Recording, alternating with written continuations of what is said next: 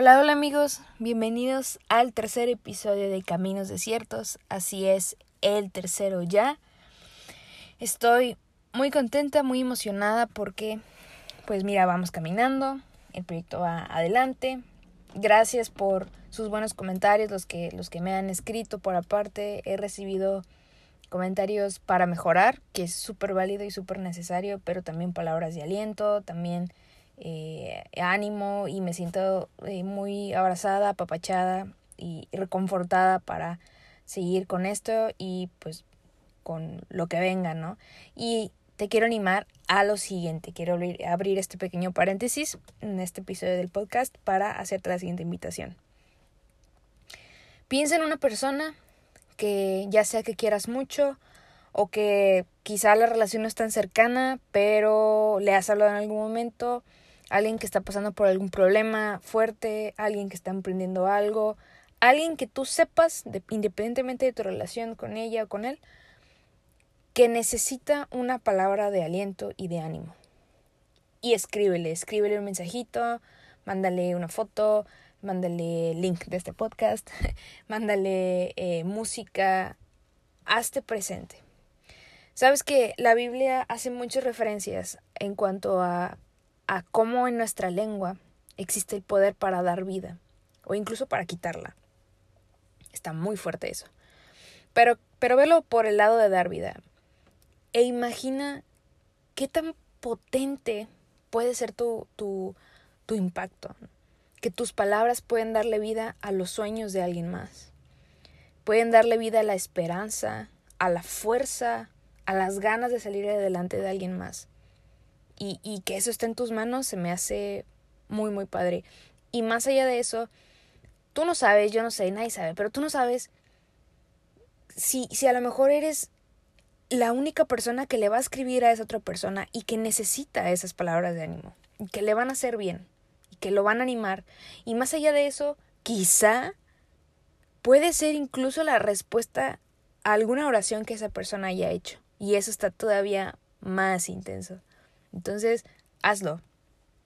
Hazte presente, da palabras de ánimo y más porque, pues en estos momentos medio complicados eh, para todos, se necesitan, se necesitan ese tipo de, de, de palabras de amor, de, de confort. Hazlo. ok, cierro paréntesis. Te voy a ser bien franca, como te dije que, que iba a ser desde el episodio 1. La verdad es que no sabía si esta semana iba a haber episodio de podcast de caminos desiertos. Eh, no sabes la cantidad de obstáculos que he tenido esta semana para poder eh, grabarlo, subirlo, pero aquí estamos. Y, y yo quiero pensar que entonces este mensaje va a ser muy padre, eh, te va a caer bien. Sabes que yo te puedo decir que sea de bendición para ti, sí, pero a lo mejor ni siquiera concebimos la palabra bendición para nosotros, ¿no? A mí me gusta concebirlo como algo que me cae bien, algo que se siente bien, como cuando te da la pancita y te tomas un tecito de manzanilla y dices, ah, me cayó bien. Así quiero que se sienta este, este, este, pues esta palabra, este mensaje. Es que no sé cómo expresarlo, este, esta idea que te quiero expresar. Yo me prometí a mí misma que no quería hablar de COVID, no quería hablar de coronavirus, no quería hablar de pandemia y eso porque estoy súper harta del tema. Estoy muy cansada de prender la tele y que en todas las noticias sea el número de muertes creció, eh, más casos, menos casos, no hay equipo médico, si hay equipo médico, peleas por todos lados, eh, Electro no cierra, las clases, la cuarentena se extiende, estoy súper harta. Y mi idea era no tocarlo, no tocar el tema y traer cosas nuevas como un cambio de switch. Pero esta semana fracasé. esta semana caí en uno de los efectos de la cuarentena. Eh, hubo un gran hueco en mí y, y, es por eso del nombre de este episodio. Hubo un, hubo un, gran hueco en mí que se originó a causa de todo esto. Eh, así que bueno, quiero, quiero entrar en el tema y explicarte más o menos qué me pasó, ¿vale? Dos cosas ocuparon mi mente estos días. y de las dos te voy a hablar. La primera, Kung Fu Panda. La segunda, cuarentena. no pude dejar de pensar en esas dos cosas estos días. Kung Fu Panda es una de mis películas favoritas en la historia. Y es de las mejores películas que existen en el mundo. O sea, no, no podemos discutir eso. Eh, o sea, es un panda súper gordito, buena onda, requechistoso, eh, valiente, amoroso, que termina prácticamente salvando al mundo. O sea, eh, ¿qué rayos? O sea, ningún superhéroe te da eso. Es un superhéroe bastante real. Se parecen mucho a, a, a los señores o a las personas que vemos todos los días. Entonces, soy fan de Kung Fu Panda, de Po en específico. Eh, y déjame, o sea, digo, si no la has visto, pues yo no sé en qué planeta vives, porque, o sea, no, no, no, no tuviste infancia, ahora sí. Eh, la uno. Después sacaron otras dos que yo no sé qué rayos hicieron con esas películas, pero por eso mi mente pretende que no existen y solo me enfoco en la uno, que es una joya de película. Pero mira, básicamente, y no, no quiero contarla ni nada, solo la parte central. Básicamente en la historia eh, hay, un, hay un villano muy malvado, Tai Long, creo que se llama, y solamente el guerrero dragón, que es como el guerrero supremo, puede derrotarlo. Entonces está acá en China una como un, un seminario súper eh, eh, elite de guerreros para, para, pues que se entrenan para derrotarlo, ¿no? Y, y hay una gran ceremonia en donde está el maestro Shifu, el maestro, el de la tortuga, que no me acuerdo cómo se llamaba, pero eh, iban a, a, seleccionar al guerrero dragón que iba a ir a pelear contra, contra Tai Long y a salvar el mundo, básicamente. Po, en cambio, obviamente no era un guerrero dragón, o sea, ni mucho menos guerrero. Él era un panda eh, que vivía, bueno, su papá era una especie de ganso slash cisne, no tengo muy claro qué era y tenían una tienda de fideos, ¿no? Pero él siempre fue un super fan del kung fu y de todos los personajes, ¿no? Y me acuerdo que tenían sus figuritas de acción estaba Tigresa y Grulla, el mono y Víbora, me parece. Y ahí los tenía. Y él quiere ir a la ceremonia y cuando cuando todos dicen, "Venga, vamos a ver el nombramiento", él se va corriendo y su papá le dice, "Sí, pero llévate fideos para vender, ¿no?" Y entonces él llega con su carrito de fideos y ve a su peor enemigo, que son las escaleras. Por eso me parezco mucho a Poe. Y eh, bueno, para no hacerte el cuento largo, se cae, se tropieza, rebota, vuelve a rebotar y lo que sea. Y, es como el timing perfecto porque justo cuando eh, la tortuga anciana super sabia quiere eh, bautizar de alguna manera o denominar a quién va a ser el guerrero dragón y, y estira su manita con una varita, creo, cae uno en uno de los rebotes de Po cae justo enfrente de la varita. Entonces parece que va a apuntar a Tigresa y termina apuntando a Po. Y todos se sacan de onda como de, ah, esto es un error. Pero la carita de la tortuga es como, no, es en serio, él es el guerrero dragón. Obviamente nadie le cree.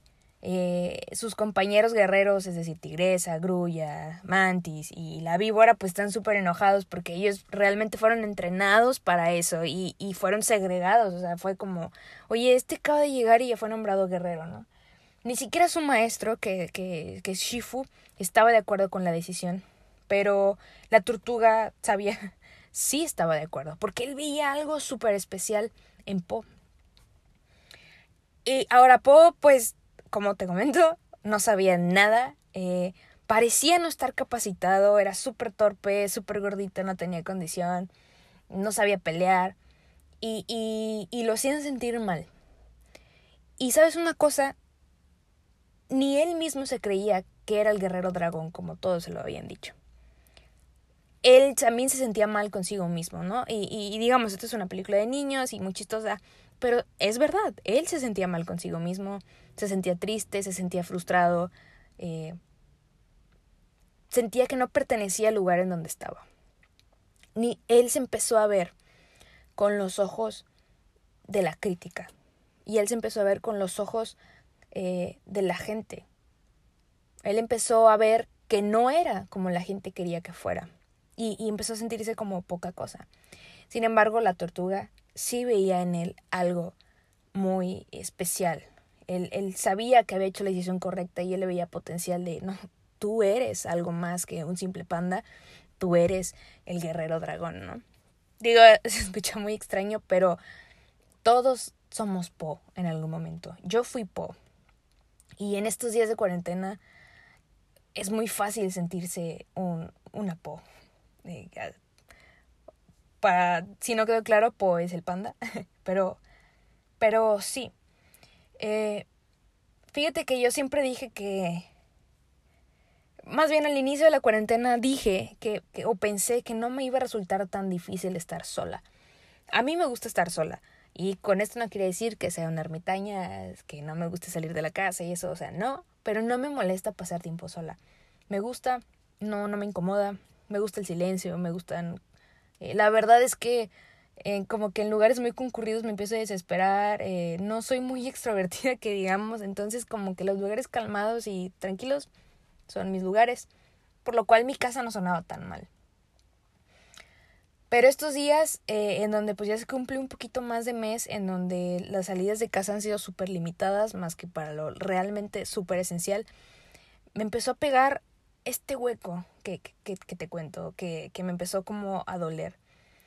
Y es que empecé a sentir demasiada frustración, demasiado enojo, demasiada impotencia, demasiado desequilibrio emocional en cuanto a ¿qué estoy haciendo?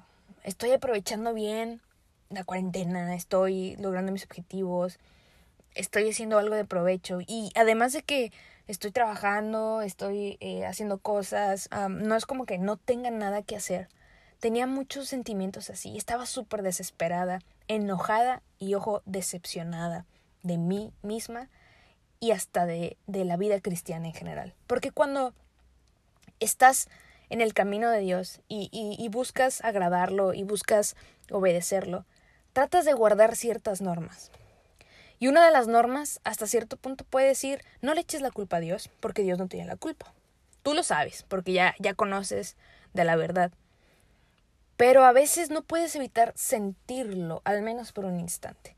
Tal vez no creerlo al 100%, pero yo creo que sí, al menos por un segundo, lo sientes como es la culpa de Dios y de pronto es como, no, espera, eso no es lo que has aprendido y no es lo que has visto, pero lo sientes por un microsegundo. Y por ese microsegundo me solté a llorar. Y lo padre de, de, de tener una relación con Dios y de saber que es una persona real es que puedes tirarte en tu cama a chillar con Dios, que no es lo mismo que llorar sola o solo. Es muy diferente, porque luego, luego la paz del Señor te empieza a inundar de una manera inexplicable y quizá puedes seguir sin entender muchas cosas, pero al menos empiezas a sentir que puedes esperar en calma. Entonces, eso es increíble. Y eso me sucedió. Y eh, mientras, pues no sé, oraba, eh, abrí mi Biblia y, y, de esas pocas veces, ¿sabes? Ese método que dices, voy a leer la Biblia en el, en el lugar en donde labra y esa es la palabra que Dios tiene para mí, no bien como aleatorio. Eso es un método horrible, no lo hagan. Pero esta vez, sin buscarlo, me pasó, ¿ok? Me pasó, relax. Abrí la Biblia y, ah, lo abrí en Malaquías. Malaquías es un libro corto, también está súper hardcore, tiene profecías muy intensas, mm, bastante difícil de entender a mi percepción, pero este pasaje está increíble. Eh, Malaquías 3:13. Este es un, un, diálogo eh, de Dios. Dice, ustedes, aquí habla Dios, ustedes han dicho cosas terribles acerca de mí, dice el Señor. Sin embargo, ustedes preguntan, ¿qué quieres decir? ¿Qué hemos dicho contra ti? Ustedes han dicho, ¿de qué vale servir a Dios? ¿Qué hemos ganado con obedecer sus mandamientos o demostrarle al Señor de los ejércitos celestiales que nos sentimos apenados por nuestros pecados? De ahora en adelante llamaremos bendito al arrogante, pues los que hacen maldad se enriquecen, y los que desafían a Dios a que los castigue no sufren ningún daño. o sea, esto me voló la cabeza. Dios diciendo, tú has hablado mal en contra de mí. Y nosotros defendiéndonos como, no, Señor, pues así me enoja la situación que estoy viviendo. Y sí me enoja no ver lo que estoy viendo frente al espejo. Y sí me enoja que, que la gente no dice lo que yo quiero que digan de mí. Y sí me enoja. Y sí me enoja que, que, que, que, sienta que no estés conmigo y sí me enoja que tú no estés haciendo lo que yo quiero, que no hayas resuelto mis oraciones, que no hayas tú, tú, tú. Pero aquí estoy, Señor, no me he apartado del camino. O sea, siento que la culpa es tuya, pero, pero no te creas, Señor, no, la culpa no es tuya. Yo no he hecho nada en contra de ti. Pero Dios dice, ustedes han dicho, ¿de qué vale servir a Dios? ¿Qué hemos ganado con obedecerle y demostrarle que nos sentimos apenados por nuestros pecados? Y ahí sí, todos los, eh, lo hemos dicho. Claro que ha pasado por nuestras mentes. ¿Y de qué sirve permanecer aquí? Si de cualquier manera me duele, si de cualquier manera sufro, si de cualquier manera me caigo, fracaso, si de cualquier manera eh, me hieren, si de cualquier manera yo hiero a los demás, si como quiera no logro cumplir mis objetivos, no logro alcanzar mis metas, ¿de qué sirve estar aquí? Si como quiera decepciono a Dios, decepciono a todos, me decepciono a mí mismo, a mí misma. Y, y, y, el clásico o la clásica conclusión de sí, pues es que a los malos les pasan cosas buenas y a los, a los buenos les pasan cosas malas. Esto que nosotros sentimos no es nuevo, esto le pasaba al pueblo en aquellos días, porque eso es exactamente lo que ellos están diciendo. Ahora, lo, lo, lo interesante de la historia es que después de esta declaración de Dios, en el versículo 16 dice, entonces los que temían al Señor hablaron entre sí y el Señor escuchó lo que dijeron. Esto es súper importante, escuchó lo que dijeron. En la presencia de él escribieron un rollo de memorias para registrar los nombres de los que temían al Señor y siempre pensaban en el honor de su nombre. Quiero yo pensar que estas personas que hablaron entre sí después de que Dios dijo esto, estaban presentes cuando Dios declaró esto. El de ustedes han hablado en contra de mí. Me pongo a pensar, ¿por qué Dios se lo tomaría tan a pecho, ese, ese reclamo? Y me llevo, o sea, y esto me llevó a, concluir que el hecho de reclamarle a Dios el tú no estás haciendo lo que yo quiero que hagas, es decir, no tengo fe en lo que tú tienes planeado para mí. Y la falta de fe me aleja de Dios porque sin fe es imposible agradar a Dios, dice la palabra. Entonces, creo que por eso se lo tomaba tan a pecho. Por eso es una ofensa, porque lo estamos lastimando directamente. El, el menguar nuestra fe es decirle a Dios, obviamente no te creo, y lo estamos lastimando y lo ofendemos. Y hablamos en contra de Él. Y Dios lo siente. Y eso me impresiona. Algo que nosotros podemos hacer que, que a Él lo lastima. Eh, sin embargo, eh, eh, dice la Biblia que estas personas empezaron a hablar entre sí y el Señor escuchó y en la presencia de él escribieron un rollo de memorias en donde anotaron los nombres de aquellos quienes decidían permanecer en el camino del Señor. Yo no creo que, que, a Dios le haga falta anotar los nombres de las personas que, que deciden eh, fortalecer su fe, que deciden permanecer en el camino. Yo no creo que haga falta eso para Dios, porque Dios claro que te tiene en cuenta. Yo creo que ellos lo hicieron para que ellos mismos se acordaran que un día ellos tomaron la decisión de temer a Dios, de amarlo, de seguirlo. Yo creo que a veces necesitamos nosotros eh, anotar nuestros nombres de manera simbólica. Nosotros necesitamos renovar nuestro pacto en una oración. Nosotros necesitamos eh, anotar una fecha en específico, necesitamos un versículo en específico resaltado en nuestras Biblias, necesitamos anotar una oración cumplida, una petición que aún está sin responder.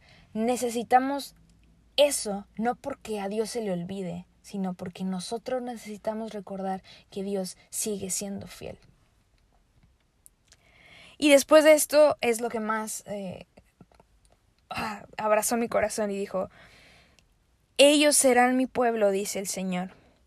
Serán, el día en que yo venga para juzgar, serán, escucha esto, mi tesoro especial. Les tendré compasión, así como un padre le muestra compasión a un hijo obediente. Serán mi tesoro especial el pueblo tuvo esta crisis en donde dijo, ¿de qué me sirve permanecer aquí? ¿De qué me sirve demostrarte que quiero cambiar? ¿De qué me sirve decirte, ya no voy a ver pornografía si ahorita quizá en esta cuarentena que está súper difícil, que no pienso en otra cosa, que estoy batallando, que volví a caer, que pequé, que me siento culpable, que me siento peor ahora. ¿De qué me sirve decir que sí, ya no lo voy a hacer? ¿De qué me sirve clamar a ti para que me ayudes? Si como quiera voy a fallar, ¿de qué me sirve? ¿De qué me sirve seguir pensando en ti, seguir confiando en tu provisión, si ahora que me recortaron el sueldo no me alcanza para mantener a mi familia, eh, si, si estoy en riesgo de perder mi empleo, si no sé cómo rayos me voy a graduar de la carrera en, en, en, en semestre en línea, o quizá van a cancelar el semestre? ¿De qué me sirve tener fe en ti si mis abuelitos, si mis tíos, si, si alguien a quien yo amo está enfermo con, con el COVID o con cualquier otra enfermedad y, y, y no hay respuesta, ¿de qué me sirve permanecer en ti? No valgo nada. Vale más una persona que no cree en ti, vale más el arrogante, vale más el malo, porque ellos no sufren ningún daño. Y el Señor dice, ey, ey, ey, ey, tú te crees poca cosa, pero tú eres mi tesoro especial.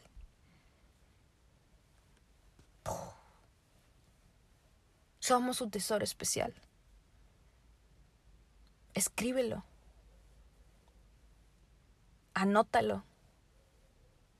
No porque Él se le vaya a olvidar, sino para que tú recuerdes que eres el tesoro especial del Señor. ¿Sabes? Está David en el Salmo 139 y, y él se expresa, dice, Señor, has examinado mi corazón y sabes todo acerca de mí. Sabes cuándo me siento y cuándo me levanto. Conoces mis pensamientos aun cuando me encuentro lejos. Aun cuando tú te sientas lejos de la presencia de Dios. Aun cuando tu culpa, tu vergüenza te separe tanto. De esas veces en que no te puedes ni ver ni a ti mismo ni a ti misma. Te das eh, como cosita, asco, repulsión.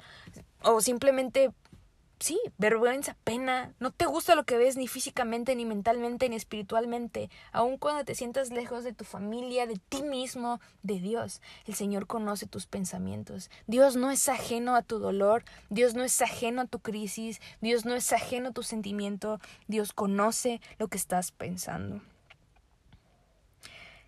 Jamás podría escaparme de tu espíritu, dice David. Jamás podría huir de tu presencia. Si subo al cielo, allí estás tú. Si desciendo a la tumba, allí estás tú. Podría pedir a la oscuridad que me ocultara y a la luz que me rodea que se convierta en noche, pero ni siquiera en la oscuridad puedo esconderme de ti, porque para ti la noche es tan brillante como el día, y la oscuridad y la luz son lo mismo para ti. Te, te quieres esconder, ¿sabes? O sea, cuando ya nada más estás tus pensamientos y tú, cuando ya nada más están tus peores deseos y tú, tus peores ambiciones, tus peores sentimientos, aquello que le quieres ocultar absolutamente a todos, que nada más conoces tú, o según tú crees que nada más conoces tú, porque ya vimos que Dios conoce tu pensamiento. ¿Te gustaría arrinconarte en una oscuridad donde no te encontrará nadie?